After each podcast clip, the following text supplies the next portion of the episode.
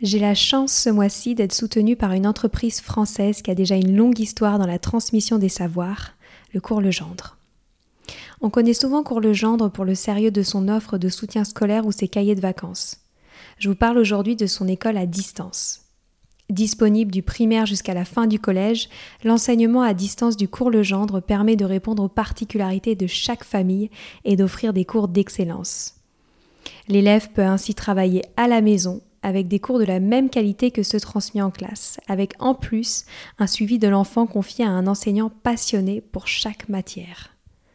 Ce qui me plaît avec cette école à distance du cours Legendre, c'est qu'elle offre la liberté aux familles d'adapter les apprentissages à un quotidien pas comme les autres. Tout ça en assurant un parcours de réussite individualisé pour les élèves. Pour retrouver plus d'informations, rendez-vous sur leur site www.cours-legendre.fr. Une équipe est à votre disposition pour répondre à toutes vos questions. Allez, je laisse place maintenant à l'épisode.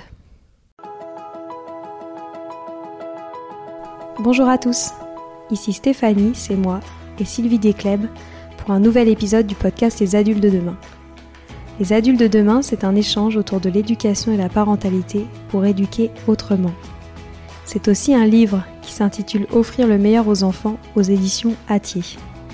Vous trouverez le lien sur notre compte Instagram et sur notre site internet lesadultedemain.com.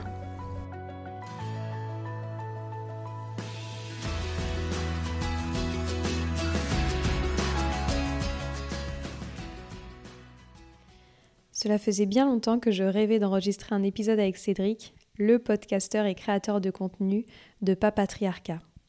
Nous avons parlé de sa vision du rôle du père et de sa propre découverte de la paternité, de son engagement pour l'éducation non violente et de son quotidien entre l'instruction en famille et ses activités d'entrepreneur dans la parentalité. Je vous dis à très bientôt. Coucou Cédric. Coucou Stéphanie. Comment tu vas? Ça va très bien et toi? Bah écoute, je suis super contente euh, qu'on se retrouve tous les deux aujourd'hui puisque on a en commun d'être euh, tous les deux podcasteurs euh, dans le monde de l'éducation en plus tu portes un podcast qu'on aime énormément avec Sylvie qui s'appelle Papatriarcat.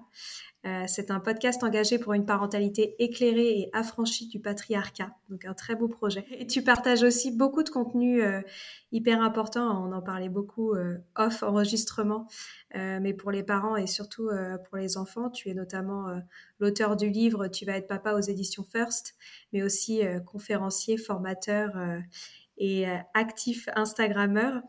J'aimerais, pour démarrer cet échange, que tu m'expliques Comment s'est déroulée pour toi la découverte euh, de la paternité Alors ça, c'est un, gros, euh, un gros sujet. Euh, en fait, moi, concrètement, ce qui s'est passé, c'est que j'ai pris une grande décision. Voilà, si je devais résumer, j'ai pris une, grande décision qui a transformé, je pense, toute la paternité, le père et l'homme que je suis. c'est le fait de prendre mon congé paternité, déjà d'avoir la, chance, puisque ma fille est née en juillet, de pouvoir y accoler mes, mes congés euh, d'été. Et euh, après un petit retour au travail de deux semaines, parce que euh, c'était les vacances d'été et que j'ai parti d'un comité de direction d'un magasin d'une grande enseigne, il fallait, tu vois, fallait composer avec toute l'équipe. Et ensuite, j'ai pris deux mois, un petit peu plus de deux mois de congé parental. Et ça, ça a été, je pense, la meilleure décision de ma vie. voilà, je pense que ça transforme, euh, pour en avoir beaucoup parlé maintenant, euh, avec, même avec le podcast, tu vois, pour avoir échangé avec beaucoup de pères, que ce soit à l'époque ou, maintenant, c'est vraiment quelque chose qui, qui fait qu'on on, trouve beaucoup de choses normales. On trouve beaucoup de choses normales dans le lien avec l'enfant, dans la, dans la répartition de la charge mentale, et surtout on comprend ce que c'est, puisque j'ai aussi eu dans, dans, ce parcours la possibilité de de, de, rester seul avec ma fille pendant deux semaines alors que ma compagne avait repris le travail. Et ça, je pense que c'est un moment déterminant pour. Euh, mmh. Tu vois, c'est-à-dire qu'une fois que tu as vécu ça, tu peux pas dire à quelqu'un décemment ça va, moi je suis allé travailler et toi tu es resté à la maison avec l'enfant. Tu ne peux pas dire ça, ça c'est pas possible. C'est pas possible. Quand tu as vécu ça tous les jours d'affilée, tu comprends ce que c'est. Et, voilà comment s'est déroulée mon entrée dans la paternité. Euh, c'était quelque chose que je souhaitais. Il y a aussi eu beaucoup, beaucoup en amont de, de, renseignements, de, de, questionnements, parce que je voulais pas d'une éducation euh, violente, il faut le dire, comme je l'avais pu la connaître. et donc, du coup, ça m'a fait amener beaucoup de questionnements, beaucoup de questions. Et comme je travaillais à Poitiers et que j'habitais à Bordeaux, j'avais beaucoup de temps seul et j'ai consommé énormément de contenu. Et l'immense chance que j'ai aussi, c'est que comme je, j'avais, je travaille, donc à ce moment-là, j'étais, j'avais, j'ai un master de, dans le management avec une spécialisation en coaching. J'avais déjà lu beaucoup de choses. C'est très intéressant parce qu'en fait, il y a des sources communes entre le, le management dit bienveillant et l'éducation dite bienveillante. Ouais, ça euh, pas. C'est vraiment très très intéressant. Et du coup, si tu veux, j'avais déjà, euh, je remercie aussi ce parcours-là de vie parce que j'avais déjà connu les écueils de prendre les choses à la lettre dans le management. Et donc, j'avais ce recul du coup sur la parentalité de dire, ok, ça c'est un livre, ça c'est un outil ça veut pas dire que ça va marcher tout le temps. Je vais tester, je vais voir, machin. Et ça veut pas dire que ça va marcher avec ma fille tout le temps ou avec euh, n'importe quel enfant. Donc j'avais déjà ce recul-là. Euh, et ça, vraiment, ça, du coup, je suis rentré dans la paternité avec euh, bah, alors, de la peur, bien sûr, de l'inconnu, beaucoup d'amour et tout ça, mais vraiment avec cette, cette base très solide pour découvrir ce qu'allait être ma relation avec mon enfant. Tu as toujours voulu avoir des enfants? Alors ça c'est une question que j'aime beaucoup parce que parce qu'en fait comme beaucoup de gens euh, je m'aperçois que j'y ai pas vraiment réfléchi. Ouais. Tu vois, c'est-à-dire que jusqu'à, euh, pour moi, c'était une évidence. Euh, hétéronormativité, politique de natalité. Je, je, pour moi, c'était évident que autant je, je, je, suis un, donc je suis un mec hétéro, donc je me mets en couple avec une femme. À un moment, il faudra se marier. À un moment, il faudra faire des enfants. Voilà. Bon, au final, on n'est pas mariés, mais on a fait, on a fait un enfant. Mais ce qui est très drôle, ce qui est très drôle, c'est que je suis devenu père à 35 ans et que je m'étais jamais posé la question d'avoir de, des enfants. Pour moi, c'était juste un parcours logique, ça allait arriver à un, moment ou à un autre. Mais en fait, à 28 ans, je saurais pas te dire d'où c'est venu. J'ai eu vraiment ce désir hyper intense d'avoir un enfant. Et, euh, ça a pris, euh, ça a pris un moment. Euh, non pas que ça ait pris un moment dans des difficultés euh, de, conception. Euh, heureusement pour nous, ça c'est quelque chose qui est assez difficile à, traverser. Mais ça a pris un moment parce qu'en fait, ma compagne faisait ses études, j'avais chirurgienne dentiste, elle n'avait pas fini ses études, elle n'était elle pas installée, elle voulait vraiment avoir cette base de sécurité d'activité. Et, du coup, c'est arrivé à 35 ans. Et en fait, c'est arrivé c'est arrivé à un moment qui n'était pas idéal, comme tout le monde, euh, mais qui était bien, en fait. Et, euh, voilà, et c'était vraiment euh, quelque chose d'hyper intéressant. Mais c'est vrai que ce, désir d'enfance, tu veux, je me suis aperçu, là, mais il y, a quoi Il y a deux ans à peine, que je l'avais jamais interrogé pour de vrai, tu vois. Et, et, que c'était plutôt faire dans, comme la norme, quoi, faire comme tout le monde. Et alors, tu dis que tu as eu à 28 ans un peu euh, ce déclic de j'ai absolument envie d'avoir euh, des enfants. Tu as ta fille à, à 35 ans. Comment tu as vécu son arrivée? Ah, c'était. Euh, bah, tu vois, en plus, du coup, ça explique aussi pourquoi est-ce que j'étais aussi enthousiaste à, à, l'idée de son arrivée parce que j'étais, j'attendais ça depuis un moment. J'attendais ça bah depuis un moment. Et puis, alors moi, je m'en foutais, un hein, fille, garçon, tu vois, je m'en foutais royalement. Même si j'avais conscience que, du coup, j'avais lu, par exemple, tu vois, euh, le livre d'Aurélia Blanc, euh, Tu seras un homme féministe, mon fils, euh, que, j'aime beaucoup. Et, c'est vrai que je me disais, il y a quand même des problématiques d'approche qui sont différentes de par la société dans laquelle on évolue. Mais globalement, je m'en foutais, tu veux. Mais il y avait, du coup, il y avait un, un, immense enthousiasme. Et c'est ce qui a fait que je me suis mis un point d'honneur à. Alors, j'ai pas assisté à tous les rendez-vous médicaux, tout simplement parce que ça n'avait pas d'intérêt. Euh, par contre, j'ai assisté à toutes les échographies et à tous les rendez-vous de préparation à la naissance, sauf un, puisque c'était entre femmes. Alors, ça m'a permis de me rendre compte de deux choses. C'est que le premier, c'est que j'avais droit à trois absences rémunérées euh, dans le cadre des rendez-vous médicaux, que je ne savais pas, que les RH de mon entreprise ne me l'ont absolument pas dit, et que ça, c'était bof bof. Donc, du coup, j'en profite pour passer l'info. Euh, les, hommes, les futurs pères ou coparents ont le droit à trois absences sur le temps de travail hein, rémunérées. Euh, qui sont généralement utilisés, pour, ceux qui le savent, sur les trois échographies euh, habituelles euh, de la, grossesse, ou les trois échographies majeures, entre guillemets. Et la deuxième info, c'est que je me suis rendu compte aussi que bah, du coup, en fait, dans la préparation à la naissance, bah, là, par contre, il n'y avait rien de prévu. C'est-à-dire qu'on on considérait, sachant que c'est préparation à la naissance et parentalité, alors l'aspect parentalité, je ne l'ai pas vu, mais bon, bref, au moins préparation à la naissance, en fait, on, de fait, on, dit aux hommes, aux pères, que c'est pas leur place ces sujets-là. Fatalement, parce que tu vois, il a fallu prendre sur des jours de repos, il a fallu prendre sur sur des sur des jours de congé, il a fallu poser des journées aussi, ou des demi-journées pour pour aller à ces rendez-vous. donc voilà, ça par contre, j'ai commencé à me dire, tiens, c'est c'est pas très très logique comme idée de dire d'un côté on dit aux darons faites le job, d'un autre côté la société leur dit casse-toi de là. C'est c'est pas très logique. C'est clair. Et c'est ce qui a fait naître en toi cette envie d'engagement, parce que moi, c'est ce que j'aime beaucoup dans ton approche, c'est que tu, tu, es très engagé sur les sujets de la parentalité. D'ailleurs, j'aimerais bien que tu reviennes là-dessus, mais j'aimerais aussi que tu nous expliques ton cheminement vers cet engagement fort. Ah, je crois, je crois, franchement, je crois que c'est le cheminement d'une vie, tu vois. Euh, je pense qu'il n'y a pas de, pas de débat là-dessus. Moi, je, pars d'une enfance où euh, j'ai été très marqué par, euh, par des sentiments d'injustice. de, je trouvais ça pas normal de, subir des violences juste pour être, pour, pour, des fois des trucs que je maîtrisais pas. Et aussi, je trouvais ça, je trouvais qu'il y avait une grande dichotomie dans, le fait de, me demander d'avoir un esprit critique et en même temps de, fermer ma gueule et de faire et d'obéir sans, discuter euh, quand on me le disait de le faire juste parce que j'étais un enfant. Ça, c'est vraiment un souvenir qui est prégnant sur toute mon enfance, que ce soit à la maison, à l'école, vraiment qui est prégnant partout. Euh, et du coup, j'ai toujours été très sensible à des situations d'injustice. Parfois avec la mauvaise posture, tu vois, à jouer un petit peu les sauveurs quand, quand on m'a rien demandé, donc ça, ça, ça, ça se travaille. Euh, mais en tout cas, j'ai toujours été très sensible à ça. Et après, en fait, j'ai aussi eu la chance dans ma vie de. moi, j'ai commencé à travailler, tu veux, chez McDo euh, comme équipier. Et les gens que j'avais comme supérieurs hiérarchiques, c'était des hommes, des femmes, des personnes blanches, noires, arabes, tout, ce qu'on veut, et des personnes en situation de handicap aussi. Et, et en fait, pour moi, c'était ma normalité, tu vois du, milieu de travail, c'était la norme. Et ensuite, en changeant d'entreprise, j'ai découvert que, ouh là, dis donc, c'est pas la norme partout. Euh, et qu'il y a des gens qui, en, en 15 ans de, carrière, euh, n'avaient jamais travaillé avec une personne noire, par exemple, et avaient certains a priori dessus, et euh, n'avaient jamais travaillé avec une personne en situation de handicap.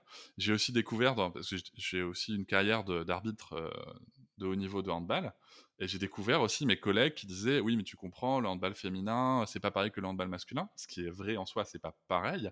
Mais est-ce que ça veut dire que c'est moins bien? Est-ce que ça vaut de dénigrer? Et je me suis retrouvé dans ces postures de dire non, mais attends, tu comprends pas, tu peux pas parler comme ça, ça reste du handball, c'est le jeu, le jeu est différent, mais c'est du jeu. Et nous, notre travail, c'est de valoriser le jeu, peu importe qui le pratique.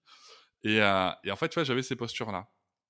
Donc, tu vois, ça s'est travaillé sur la durée. Et puis, en me renseignant dans, ce parcours de paternité, je découvre euh, la violence euh, dite éducative ordinaire, que l'on pourra nommer différemment peut-être dans l'avenir. mais je, découvre ça, et tout à coup, tout prend sens. Tout à coup, tout fait sens. Et je me renseigne, et je fais le lien avec tout ce que je sais de mon master, où on parle d'autonomiser les collaborateurs, les collaboratrices. Et à un moment, si tu veux, je me retrouve à faire des liens qui sont pour moi évidents, mais vraiment qui deviennent évidents. C'est-à-dire que euh, moi, si tu veux, je travaillais avec des collaborateurs et des collaboratrices qui ne voyaient leur valeur de travail qu'au travers de mon regard de responsable, euh, de manager et de, supérieur hiérarchique, comme on dit, même si j'aime pas trop ça, mais bon, c'est comme ça que c'est dit, euh, et, et qui ne comprenaient que deux choses. Soit ils réussissaient et ils avaient une augmentation, et soit, soit ils avaient mal fait et il fallait les sanctionner. Sauf, et, sauf qu'en fait, moi, ce que je leur ai appris, c'est qu'il y avait tout un monde au milieu, et du coup, en fait, ils n'étaient jamais en autonomie. Enfin, les équipes que je récupérais n'étaient rarement autonomes, et souvent, je les rendais autonomes justement parce qu'on allait dans cette, euh, dans ce côté de, mais toi, t'en penses quoi? Qu'est-ce que tu penses de ton travail, quoi? Et, euh, et c'est vrai que ce soit dans, le, handball ou dans le, dans le, dans, dans, dans, l'entreprise, j'ai eu ces approches-là, y compris dans, des milieux associatifs. Et c'est vrai que tout ça, en fait, ça a construit un engagement. Et quand tu découvres ça, euh, tu, te rends compte que quand tu découvres le système, de, donc je, dis bien le mot système, hein, euh, d'oppression de, de, l'adulte sur l'enfant, ben, tu comprends tous les autres, en fait. Je trouve. Hein. Alors, ça ne veut pas dire que je comprends ce que vit une femme quand elle est harcelée dans la rue, absolument pas. Ça ne veut pas dire que je comprends le racisme systémique que peut subir une personne noire, ça ne veut pas dire ça. Ça veut dire que je le vois. Et ça veut dire que quand quelqu'un m'en parle, j'arrive à comprendre de quoi il me parle. Parce que pour moi, c'est évident. Euh, et ça, c'est grâce au passage par l'enfance. Et c'est vrai que tu vois ensuite euh, plein de problématiques. Tu vois plein de problématiques. Et du coup, ça, bah, tu as deux options. Où tu te dis, euh, c'est comme ça. Mais comme j'ai grandi, je reviens à mon début, avec cette idée de j'aime pas l'injustice, bah forcément ça crée une dynamique d'engagement. Bien sûr. Est-ce que tu pourrais nous dire aujourd'hui qu'est-ce qui est important pour toi comme combat à mener euh, d'un point de vue éducatif et ce que tu défends avec euh, Papatriarcat J'ai envie de dire que la priorité, en fait, c'est de, de regarder euh, les relations qu'on a avec les enfants du point de vue de l'enfant, ce qui n'est pas facile. Ce qui n'est pas facile pour différentes raisons. la première étant que, bah, que déjà, ça nous met dans une position très inconfortable que ça vient chercher à des choses qu'on a vécues, ça vient rechercher la relation à nos, figures à nos propres figures d'attachement, ça vient chercher à des choses qui sont pas forcément confortables, mais je le garantis qu'une fois qu'on a fait le point là-dessus, sont extrêmement confortables. Euh, on est à l'aise avec beaucoup de choses. Et, euh, et je pense qu'on a un outil merveilleux pour ça, mais qui n'est pas du tout assez démocratisé en France, qui est la Convention internationale des droits de l'enfant, euh, mais pas dans sa simple lecture des articles tels qu'on peut le faire en France, mais aussi avec la lecture des observations générales faites par le Comité des, droits de l'enfant. Euh, et, ça, c'est quelque chose qui manque, tu vois. Euh, donc voilà, et comprendre aussi une chose très importante, je pense, une priorité, et je pense que ça, c'est vraiment un axe extrêmement important que j'ai compris, c'est arrêter de penser la relation enfant-parent uniquement justement dans la relation enfant-parent. Il y a des sujets qui sont politiques et sociaux.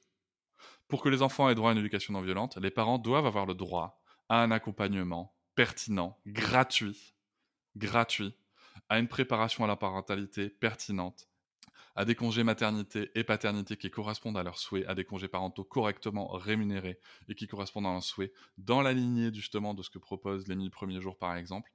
Voilà. Et en fait, c'est comme ça qu'il faut le voir, c'est que travailler pour les droits de l'enfant, c'est travailler pour les droits de tous et toutes, à commencer par les parents. Tu as, tout à fait raison. Et, en même temps, il y a aussi un, point de vue euh, sur lequel, euh, enfin, un sujet sur lequel tu travailles beaucoup, c'est aussi euh, le rôle du père. En quoi le rôle du père s'inscrit dans, cette, dans ce combat-là? Je vais parler dans, une, dans un contexte très hétéronormatif, hein, mais parce que mmh. c'est la majorité des situations rencontrées, uniquement pour ça. Si tu veux, le rôle du père, l'héritage, c'est quoi? L'héritage, il tient en trois points majeurs c'est que le père est un tiers séparateur euh, dont le rôle premier est d'intimider l'enfant. Voilà, ça on peut, on peut remercier Sigmund, euh, Sigmund Freud pour, euh, pour, ses, pour, belles théories, mais ça n'a pas de sens en soi. et surtout, aujourd'hui, la science nous démontre que c'est totalement faux. Enfin, en tout cas, c'est basé sur rien. Donc on a le droit, on a le droit de croire ça, mais c'est une croyance, hein. ça tient de la croyance. Et comme toute croyance, ben, elle, a, ses, défauts et ses qualités.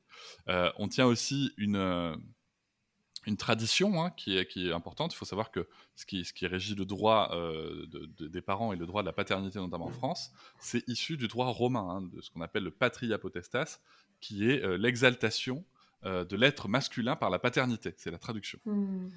donc on voit bien qu'il y a un truc quand même qui se joue en termes de, de patriarcat et de, et de position de l'homme. Ensuite, on a aussi une tradition culturelle qui est que l'homme doit aller chasser, hein, doit ramener de la calorie et doit aller chasser l'argent euh, avec sa lance pour la ramener dans le foyer, mais qui doit pas foutre grand chose dedans le foyer par contre. Ça, ça va. par contre, la femme, elle, peut et aller chasser et foutre quelque chose dans le foyer. Ça, ça, ça va. Et on a aussi une tradition qui, qui est issue, qui est directement liée à, au premier point que j'ai cité, qui est le père est, pour, est, le, le, premier pourvoyeur d'autorité, du coup, mais aussi de violence. Voilà. Et aussi de violence. Et ça, c'est euh, hyper important parce que du coup, le rôle du père, c'est bien d'autres choses. C'est comprendre qu'on est figure d'attachement. Mais ça vient directement, je vais, prendre un petit raccourci, mais ça vient directement chercher à quelque chose où c'est pas évident. Parce que quand on te dit, tu es une figure d'attachement, tu as été éduqué comme un homme. Hein, un vrai bonhomme, tu vois. Un garçon, un vrai bonhomme, tu vois. Faut pas pleurer. Faut pas pleurer. On va, on va glorifier tes colères. On va glorifier tes joies. Mais on va, euh, te, on va te, dire de cacher ta tristesse, de cacher euh, tes failles, de cacher euh, tes frustrations, euh, sauf si tu les exprimes avec de la colère. En fait, tout ne devient que colère ou joie euh, dans, la construction classique d'un petit garçon.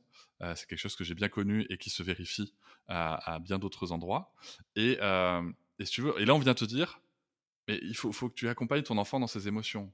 Mais des émotions de quoi? Tu vois, je vais te citer Armé Lalang dans, dans un de mes épisodes. les émotions de quoi? Si ton enfant est en train de se noyer demain, c'est comme si on te disait, tiens, ton enfant est en train de se noyer dans une piscine, saute et va l'aider alors que tu ne sais pas nager. Ça n'a pas de sens. Par contre, tu vas chercher une bouée, tu vas chercher un bâton, tu vas chercher une corde, tu vas chercher des outils pour, euh, pour t'aider. Et c'est ça, en fait, qu'il faut qu'on fasse. Euh, parce que c'est vraiment important de, se le rappeler, puisque, comme le dit aussi euh, André, André Stern, nos enfants deviennent tels que nous les voyons aussi tels qu'ils nous voient. En fait, faire ce travail sur nous, en tant qu'hommes, et qu'on ait des garçons, des filles, hein, la question n'est pas là, qu'on ait faire ce travail sur nous, sur la gestion des émotions, sur l'accompagnement de nos émotions, sur la découverte parfois de nos émotions, c'est transmettre ça à nos enfants. Donc on a ce côté-là on a ce côté-là qui est important et central pour l'enfant et pour l'enfance. Et pourquoi est-ce que je te dis que c'est important? Parce que ça nous permet de rentrer en empathie dans le lien avec l'enfant. Et généralement, je dis pas que c'est impossible, mais quand on est en empathie avec quelqu'un, c'est beaucoup plus compliqué d'être violent avec quelqu'un. Et l'autre point forcément qu'il faut travailler aussi, euh, c'est ce que j'expliquais, c'est l'image, certes un peu cliché, je l'entends, de l'homme qui va faire euh, beaucoup de choses en dehors du foyer et qui fout pas grand-chose dedans, si ce n'est bien sûr bricoler. Alors ça, par contre, on peut bricoler. Euh, mais voilà, il faut comprendre ça, et, donc il faut comprendre ce que, ce, que, ce que, le concept de la charge mentale domestique et familiale, euh, et il faut comprendre comment est-ce qu'elle est répartie dans le foyer. Et là-dessus, je n'ai pas de leçon à donner parce que euh, je connais plein de, gens qui sont dans un schéma très traditionnel, entre guillemets, mais qui l'ont fait après réflexion, après discussion, et ça convient à tout le monde. Voilà. Par contre, quand on se rend compte que, et tu vois bien qu'il y a beaucoup de mères qui l'expriment, tout à coup, quand elles deviennent maman, elles se rendent compte de, de l'inégalité des charges dans leur foyer parce qu'elles ont une charge immense qui arrive. Donc voilà, donc et, pour faire ça, en fait, il faut prendre son congé paternité. Si on peut, et, j'encourage les gens à faire un, congé, un petit congé parental, et il faut aussi oser dire euh, à la sage-femme, par exemple, dans la maternité, excusez-moi, mais là vous êtes en train de parler de mon enfant, de comment s'en occuper, et vous ne vous adressez pas à moi. Vous ne vous adressez qu'à ma compagne, par exemple. Ça peut être de dire à son patron euh, Non, mais là, moi, les réunions après 17h, en tout cas, tel jour, tel jour, tel jour, c'est terminé. Il faut que j'aille chercher mon enfant. Ça peut être bien entendu aussi euh, de, de s'intéresser au carnet de santé, de, c'est quoi tous les rendez-vous qu'il y a à prendre. Ça veut pas dire qu'on doit tous les faire. Juste s'intéresser, s'intéresser au mode de garde, s'intéresser à tiens, euh, c'est quoi le cododo? Tiens, c'est quoi l'allaitement? Est-ce que ma femme va allaiter? Quel est son choix elle et comment est-ce que je peux l'accompagner? Quelle couche on va mettre ou pas de couche? Enfin voilà, il y a tout un tas de, sujets comme ça euh, sur lesquels on peut s'investir et qui vont permettre d'avoir, mais de manière assez évidente, un, lien très différent, une posture très différente dans, sa paternité. Bien sûr. Et toi qui travailles beaucoup sur le sujet des pères, est-ce que tu n'as pas l'impression déjà que, que ce changement est déjà bien en marche euh, du côté euh, des pères? Ah, Alors, j'aurais envie de te dire oui. J'aurais envie de te dire oui, parce que je vois les pères, euh, je vois des, des, pères qui font différemment, je vois des pères qui, euh, qui jouent plus avec les enfants, je vois tout ça, et je trouve ça génial. Mais il y a deux problèmes. Le problème, c'est que je regarde ces pères-là. Je les vois parce que je les regarde. Est-ce qu'à l'échelle de la société, euh, il y a des changements significatifs? La sociologie nous dit que non. Myriam Château a fait une thèse hyper intéressante, elle est passée d'ailleurs dans les coups sur la table pour parler des nouveaux pères, euh, elle a fait une thèse hyper intéressante sur le sujet. C'est très intéressant de constater que, en effet, les pères passent plus de temps avec leurs enfants. Mais globalement, les parents passent plus de temps avec leurs enfants. Globalement. Et ce qui est très intéressant, c'est qu'on va décortiquer. C'est-à-dire quel temps les pères passent avec les enfants. Aujourd'hui, les pères font des activités avec les enfants. Ils font des jeux, ils font la sortie au parc. Tu vois euh, mais qui prévoit la sortie au parc? Qui prépare le sac pour aller au parc? Quand il faut une activité, qui va nettoyer la peinture? Qui prépare l'activité? Qui a pensé à préparer l'activité sur la journée? Et malheureusement, aujourd'hui, c'est quand même immensément les mères qui, font tout ça. Et je crois, moi, j'écoute les mères, moi je ne suis pas mère, donc j'essaye d'écouter. Et j'ai pas entendu, j'ai entendu les mères dire, on veut que les darons s'impliquent plus dans la parentalité, dans l'accompagnement de l'enfant, mais j'ai pas entendu les darons dire, euh, on veut que les pères s'impliquent uniquement sur les temps qui nous aussi nous font plaisir. Tu vois, quand tu vois des papas sur Instagram qui postent des photos, ils sont en train de changer des couches, mon Dieu, ils sont merveilleux, ce sont des mecs incroyables, il faut les applaudir, leur mettre des médailles, et on le fait à moi aussi, malheureusement. Euh, moi, la première, une des questions que j'ai envie de poser, c'est ok, mais qui a acheté les couches? Qui a choisi les couches? Qui a passé du temps à regarder la composition des couches? Tu vois, c'est tout bête, mais moi, ce sont des questions que je me pose. Qui s'assure qu'il y ait toujours du liniment, du machin, du truc pour changer la couche? Qui, qui, qui fait ça? Et la réponse, c'est très très peu souvent les pères. Donc oui, il y a un mouvement, il faut l'encourager. Moi, je ne suis pas pour taper sur les pères, euh, ce c'est pas du tout mon sujet. Mais il faut comprendre que les standards d'engagement des pères dans la paternité, dans la parentalité sont tellement bas au départ qu'on ne peut pas se contenter de, ça. Il y a un autre sujet que j'aimerais bien qu'on aborde parce qu'il nous touche aussi particulièrement avec Sylvie. C'est celui de l'instruction en famille. On en a beaucoup parlé récemment parce qu'il y a des, choix qui nous ont beaucoup attristés d'un point de vue gouvernemental en lien avec l'instruction en famille. Toi, c'est le choix que tu as fait pour ta fille euh, Sarah. J'aimerais bien que tu, nous expliques pourquoi tu as fait ce choix-là et comment est-ce qu'aujourd'hui tu t'organises pour euh, porter à la fois tes, engagements euh, professionnels et, et, personnels avec ce, beau choix éducatif pour ta fille. En fait, il y a quelque chose d'assez flagrant qui nous a sauté aux yeux avec ma compagne. on avait tous les deux un rapport à l'école qui était qui n'était pas très positif. Euh, pourtant, on était tous les deux d'excellents élèves. Mais en tout cas, en termes de, de, d'estime de soi, on a vite compris que c'était pas euh, pas ouf euh, ce que l'école publique, en tout cas, pouvait proposer. Même si ma compagne a connu un peu d'établissements privés, dans tous les cas, c'était pas pas génial. Et puis y il y a quelque chose qui, en fait, je pense qu'il faut être clair à partir du moment où tu réfléchis en comportement proximaux, à partir du moment où tu réfléchis en rythme de l'enfant, en respect du rythme de l'enfant, à partir du moment où tu réfléchis en, respect des explorations de l'enfant, euh, bah, c'est compliqué de se dire euh, qu'à 3 ans, euh, un enfant va devoir aller dans un environnement où il va être rangé qu'avec des gens de son âge, hein, de, sa caste d'âge. déjà, c'est particulier, qui va devoir forcément se lever à telle heure tous les matins. Et aussi ce respect de l'exploration ma fille, elle peut passer des heures à faire la même activité si elle veut et à, et à aller à fond dans une activité. Et on avait vraiment, on a tous ce souvenir, je pense, à l'école de, euh, t'adores les maths par exemple, t'es en train de, tu t'enthousiasmes dessus, t'es en train de t'éclater dessus, et en fait on te dit stop, l'heure est finie, maintenant tu vas faire du français. Ça n'a, ça n'a aucun sens en termes d'apprentissage. Et puis donc du coup, euh, et puis tout, tout ça, c'était ça nous semblait aussi assez logique, si tu veux, dans, dans une certaine continuité des comportements proximaux depuis, depuis, la, depuis l'arrivée de, notre fille, euh, et donc depuis l'accompagnement du nourrisson. Et puis, du coup, qu'est-ce que tu fais? Bah, Tu te renseignes. Donc, comme on n'y va pas avec le dos de la cuillère, alors on a commencé par regarder un documentaire qui s'appelle Être et devenir, euh, de Clara Bella, qui est, qui est super intéressant. Euh, et puis après, bah, tu te dis, tiens, je vais lire.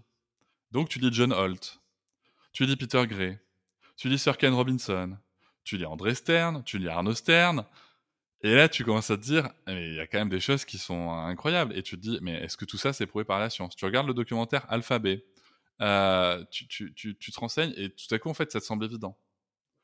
Tu vois, ça te semble évident. Alors tu te dis, bon, bah, très bien, on va, tenter le truc, et du coup tu te demandes comment on fait. Dans le projet, puisque c'est un projet qu'on a décidé quand Sarah avait un an, euh, l'idée c'est moi il fallait que je change de métier, puisque j'étais cadre, euh, je, bon je peux le dire, j'étais cadre à la FNAC, hein, de j'ai pas de problème à le dire. Et, euh, et c'était pas très compatible, tu vois. ça marchait bah pas très bien. Et donc, j'avais décidé à ce moment-là de, de, de, me mettre à mon compte dans un projet qui n'était pas du tout le podcast, hein, mais bon, bref, euh, de mettre à mon compte pour pouvoir avoir justement une flexibilité d'horaire. Ma compagne étant, elle, euh, dans le libéral, avait, a aussi une certaine flexibilité d'horaire. Et surtout, on a une énorme chance, et ça, c'est un cas très personnel, hein, on a l'énorme chance d'avoir euh, des, euh, des grands-parents qui, sont qui sont là, en l'occurrence des grands-mères.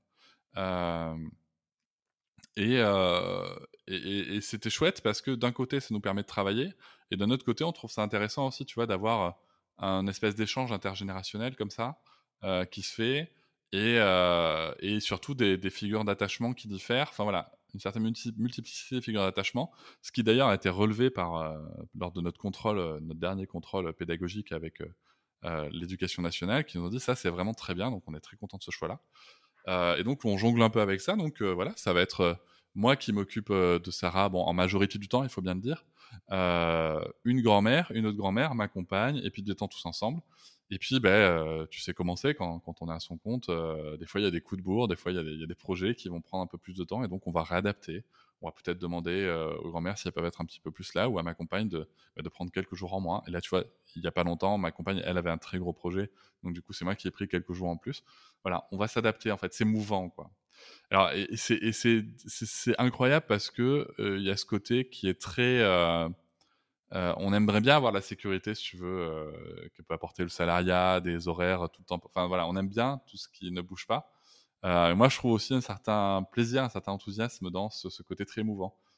c'est, c'est, tu vois, c'est pas, pas tous les jours facile, mais c'est hyper intéressant. Et surtout, surtout, surtout, ce qui est, ce qui est dingue, hein, c'est d'observer l'enfant. Observer l'enfant qui explore, qui peut explorer librement, qui, pose des, qui va sur des chemins totalement inattendus. Euh, et, et, voilà, et tout ça, c'est encouragé, c'est super chouette, quoi. Est-ce que tu pourrais nous dire, euh, toi, en instruction en famille, si euh, tu as fait des choix particuliers d'un point de vue pédagogique, comment tu t'y prends pour l'apprentissage de ta fille? Bah, je m'y prends pas. Euh, voilà. non, mais globalement, sans, ce qu'il faut bien comprendre. Alors, je vais peut-être donner une petite définition un peu, un peu, qui sera un peu grossière, mais qui reste vraie. En instruction en famille, on peut déterminer deux grands courants, qui sont le homeschooling, c'est-à-dire avoir des temps dédiés à l'instruction, qui peuvent même être scolaires ou même être carrément avec le CNED des choses très très cadrées. et on va voir le unschooling qui, qui, est, euh, qui est plutôt voilà, laisser l'enfant apprendre euh, par, par lui-même. Alors, euh, donc nous, on est clairement dans du unschooling. Bien entendu, attention, ne soyons pas binaires. Il y a toute une multitude de possibilités dans, dans ces deux. Là, c'est juste deux courants majeurs, mais qui offrent des multitudes de possibilités et de mélanges, mais que ça peut perturber. Tu vois, nous, nous par exemple, l'éducation nationale, enfin, à chaque inspection, on me dit, mais quels sont ces horaires d'instruction?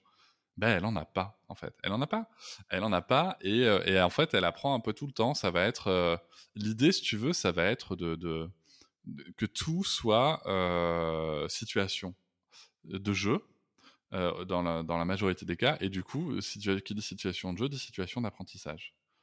On n'a pas, il, faut, et ça, ça demande quoi? Ça, ça demande une confiance qui est pas facile. Alors attention, clairement, c'est pas facile au début, mais ça demande une confiance inconditionnelle envers l'enfant.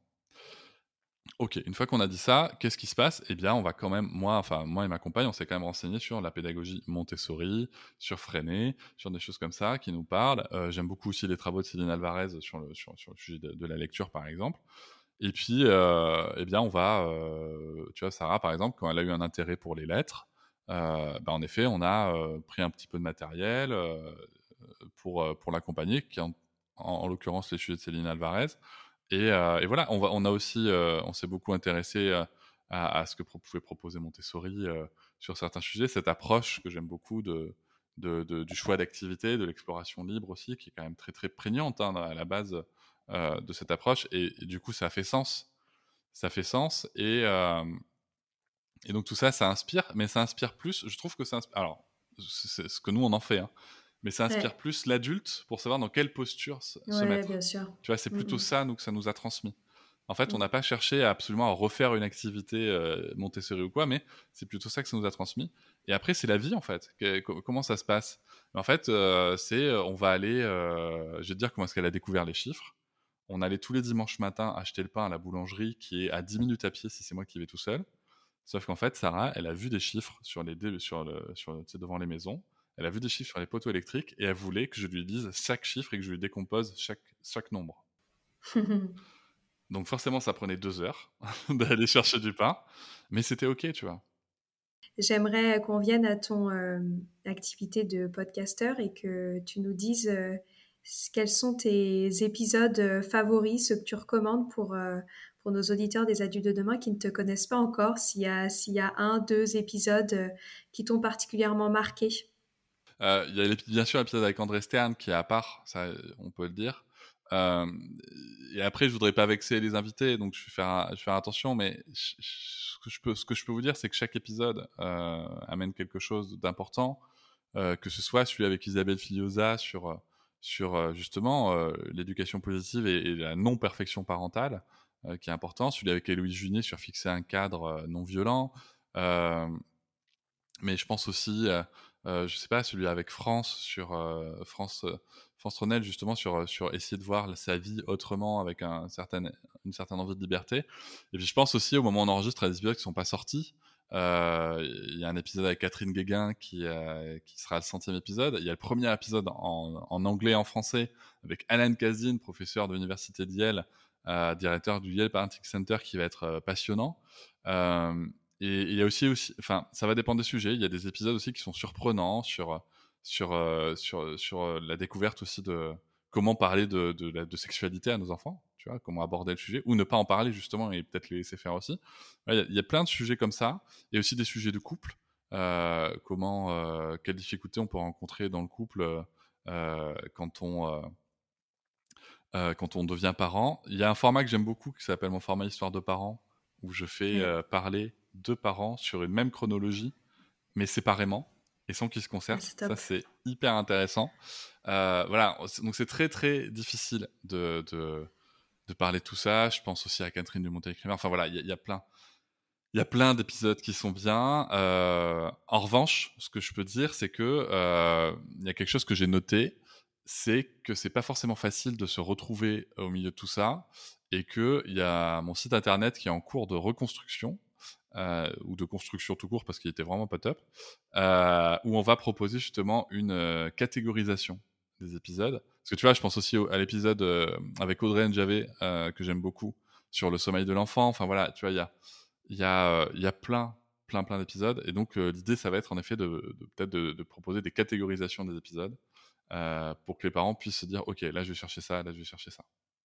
J'invite vraiment nos auditeurs qui ne te connaissent pas encore à venir découvrir ce magnifique travail que tu fais et qu'on soutient énormément. Merci beaucoup pour ton temps et merci pour les beaux combats que tu mènes. Merci, merci pour l'invitation et pour tout le travail que tu mènes et que vous menez. À bientôt. À bientôt.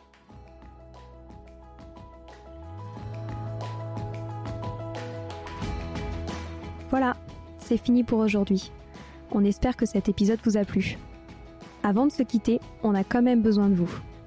Si après avoir écouté cet exposé, vous ressortez avec plein d'idées pour apporter le meilleur aux enfants, n'oubliez pas de nous laisser 5 étoiles et un petit commentaire sur Apple Podcast, sur iTunes ou toute autre plateforme d'écoute de podcast. Cela nous aidera à mieux ressortir et surtout à nous motiver pour continuer cette aventure ensemble. Si vous avez des suggestions, des idées de thèmes des questions à poser, n'hésitez pas à nous contacter sur les réseaux sociaux, Instagram ou LinkedIn, en tapant Les adultes de demain. Nous serions ravis d'échanger avec vous. Si vous souhaitez en savoir davantage sur Sylvie, je vous invite vraiment à aller voir son blog sylvidesclep.com ou à la suivre sur Instagram en allant sur son profil sylvidesc, D-E-S-C, Montessori. Enfin, si vous souhaitez en savoir plus sur le calendrier des prochaines formations Montessori, rendez-vous sur www.apprendre-montessori.fr. On a hâte de vous retrouver vite à très bientôt sur les adultes de demain.